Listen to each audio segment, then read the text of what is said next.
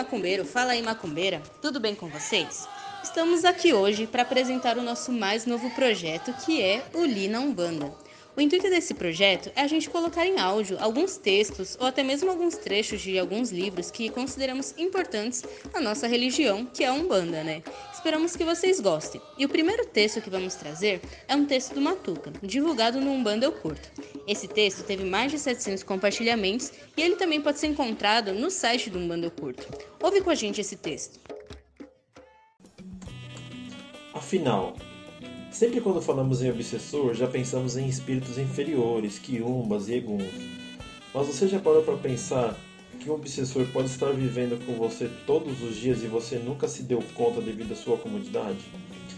Enquanto você ri, chora e sonha, ele critica, grita, xinga e ofende.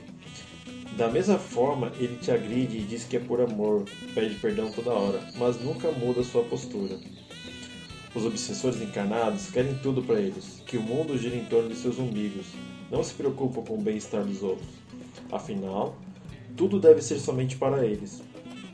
Igualmente, eles acabam com sua felicidade, te bate, te ofende, te traem, te humilham e a única coisa que você pensa é: ele não era assim quando conhecemos.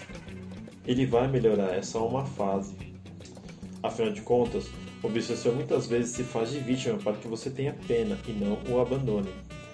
Dessa maneira, ele terá de onde retirar energias e continuará a fazer o que sempre faz, sugar toda a sua vitalidade. Ambientes em que residem esses obsessores estão sempre cheios de tristeza e dor, sofrimento e mágoas.